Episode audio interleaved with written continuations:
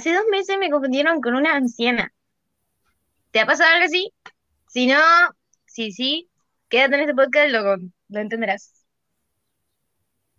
Aquí vamos a hablar sobre todas estas anécdotas de cuarentena que nos han pasado, porque a todos nos han pasado cosas bien locas en este tiempo.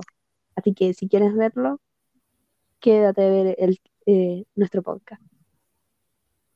Espero les haya gustado este pequeño tráiler y no se pierdan el estreno en la evaluación final. Los esperamos.